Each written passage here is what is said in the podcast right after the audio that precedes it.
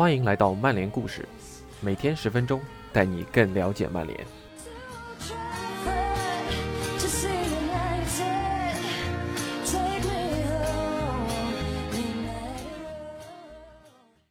在昨天索帅续约的分享之后，本周甚至下周的分享，我想重点来和大家分享一些下赛季开始前和进行中对曼联成绩影响非常大的因素。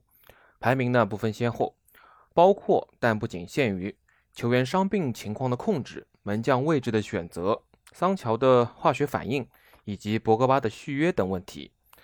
那么今天的曼联故事，我们先来聊聊球员伤病情况的控制。上赛季疫情期间。我们球队的伤病情况控制非常的理想，这让我们曾经一度登顶联赛，也让我们在多项杯赛中走到了后面。那本周末如果有空的话，我会搬运一名外国医生对卢克肖伤情的分析。他最担心的其实不是卢克肖的肋骨伤病，而是……那这里我先卖个关子，到时候再用视频的方式来告诉大家。今天我们要聊的是拉什福德的伤情。我们都知道，拉什福德最终选择了手术来治疗肩伤。那么他为什么要这么做？他的伤情又会如何发展呢？感谢吴文博 ATZ 的辛勤付出。以下是今天的内容：为什么拉什福德选择手术治疗肩伤？TA 拉什福德最终决定通过手术来治疗自己去年十一月遭遇的肩伤，这是他思考良久后的决定。实际上，就在曼联输掉欧联杯决赛后的第二天，拉什福德就想过躺在手术台上正式解决自己的伤患。不过，他还是选择代表三狮军团出战今夏的欧洲杯。考虑到此前长达二十四周的时间里，他一直让自己保持着能够登场的状态。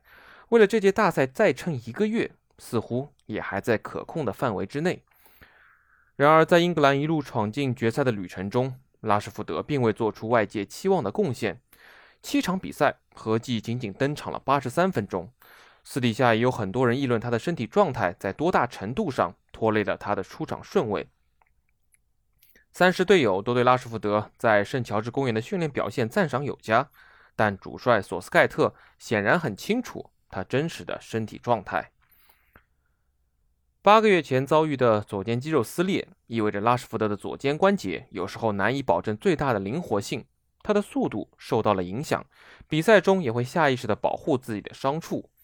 他的左肩出现过肿胀，也打过封闭，拉什福德也没法在健身房痛快地举铁。近段时间似乎肩伤对拉什福德的影响已经不那么明显了，但整届欧洲杯期间，得到曼联队医提醒的英格兰医疗团队。一直在密切关注他的身体反馈。拉什福德收到建议，手术治疗是最佳的方案，预计六周就可以重返草坪。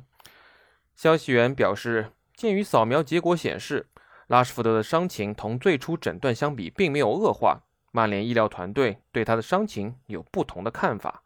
也有些人认为，英足总的雇员给出建议的行为模糊了责任的界限。与曼联保持联系的医疗专家认为，拉什福德术后需要十二周的恢复期，而在上赛季情况还不是那么明朗的时候，甚至传出过拉什福德将伤缺五个月的说法。拉什福德仅需要接受一次微创手术即可，而在手术真正开始之前，他到底需要多长的恢复期还没法给出定论。实际上，没人能保证这次手术一定能彻底解决肩部的问题。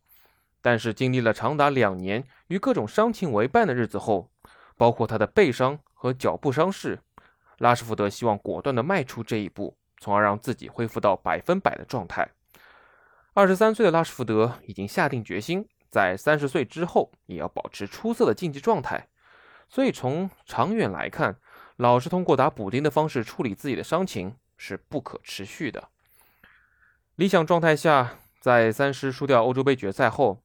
拉什福德就应该立刻返回曼彻斯特接受手术，然后在假期里休养恢复。但很可惜，曼联俱乐部联络的主刀医生直到月底才能为他做手术。这一段空档期就留出了一定的空间，允许俱乐部和球员本人再次商议其他的治疗选项。但据我们了解，经过周二的进一步协商后，拉什福德认为手术治疗就是正确的选择。曼联在自家球员快速恢复方面有着出色的记录。上赛季卢克肖腿筋拉伤，但早于预期复出了。马奎尔在五月九日对阵维拉一战中伤到了脚踝韧带，结果差一点赶上两周之后的欧联杯决赛。俱乐部相信素来会积极进行恢复训练的拉什福德也能以同样的方式提早归队。去年二月至六月，拉什福德因为背伤长时间缺阵，期间他始终是卡林顿基地的常客。这次曼联人还会看到一样的景象。展望本赛季的赛程，从十月十六日起。曼联将迎来一段魔鬼赛程，他们将在联赛中先后对阵莱斯特城、利物浦、热刺和曼城，期间还有两场欧冠的小组赛。其实早在欧联杯决赛之前，曼联就已经在考虑延长拉什福德的假期，赶不上八月十四日的新赛季揭幕战也没有什么关系。有一种说法是，在拉什福德肩部手术的恢复期里，他还能顺便治疗脚部的伤情。一月六日，做客伊蒂哈德的曼市德比战中，拉什福德在一次回防马赫雷斯的过程中拉伤了右脚足底的韧带。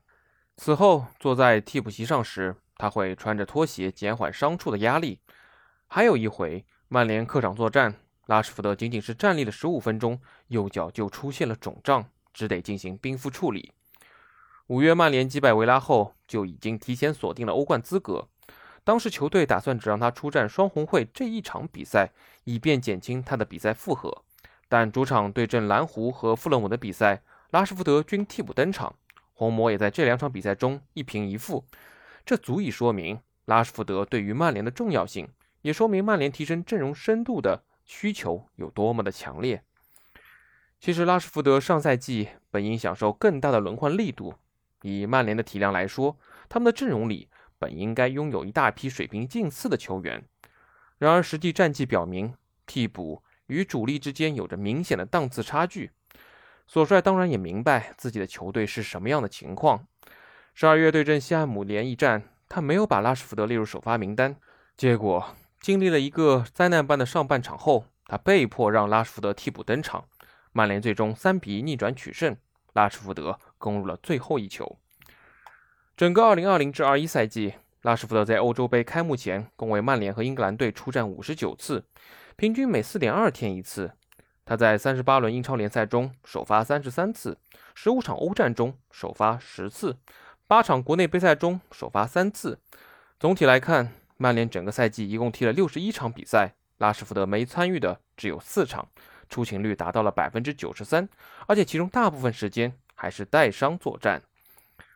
拉什福德明白，带着伤情引发的不适感踢球也是足球比赛的一部分。他年轻时得过胫骨结节骨垢炎，这种病症会引发四肢的痛感。今年二月，拉什福德在接受我们采访时说道：“确实，有时候你自己也觉得或许应该后退一步，先缓一缓。但老实讲，作为一名职业的运动员，你很难做出这样的选择，因为你知道你自己还有比赛的影响力，还能帮助球队获胜。”一旦受伤，我会每天都评估自己的身体状况。有些日子里身体情况会变得更加糟糕，有些日子里则没有那么差。你要做的就是想办法稳定自己的身体情况，也就意味着有时候你没办法参加训练，需要回家好好的放松和休息。不论你做什么，目的都是在周末或周中的比赛中登场。他在说出上述这番话的时候，下意识地摸了摸自己的左肩。就像赌桌上的某人通过一个小动作暴露了自己底牌不行一样。即将正式加盟曼联的桑乔能给索帅提供更多的进攻选择，相信拉什福德也很清楚。等到他伤愈归队后，可能需要一付出一番努力，才能在曼联的攻击群中夺回主力位置。格林伍德、卡瓦尼、马夏尔和博格巴都会是他的竞争对手。马夏尔现在的身体情况也不是那么的明朗，由于膝伤。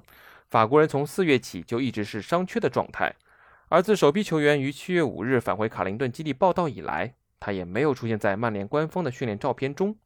就和曼联全队得到的待遇一样，过去的几个月里，拉什福德的竞技状态一直受到外界的严苛审视。但在评价他的表现时，理应考虑到他的伤情。俱乐部的所有人都认为，如果没有伤情的拖累，拉什福德的表现还会进一步提升。当拉什福德状态上佳时，他无疑是一名令人激动不已的球员。对阵布莱顿的进球，对狼队时的九十三分钟绝杀，以及在莱比锡门前完成的帽子戏法，都是他这个赛季的代表作。他也交出了二十一球、十五助攻的赛季两双数据。拉什福德要到今年的十月才年满二十四岁，不过二百七十场比赛、八十八球的成绩，已经让他跻身曼联队史射手榜的第二十四位。我们还应该记住他在欧联杯决赛失利后说的那番话所蕴含的力量。成长过程的一部分就是经历起起伏伏，但因为我们今天输了，我向你们保证，向球迷保证，我们没有放弃，我们也不可能放弃。我们会在下赛季带着更强烈的饥渴感归来，必须在场上做到最好。我向各位保证，我们已经非常接近捧杯了，但我们深知仅仅是接近还不够，我们必须夺冠。他会是球队无比想念的球员，也会在伤愈后以更强大的姿态归来。以上就是今天的内容，感谢您的收听，我们明天再见。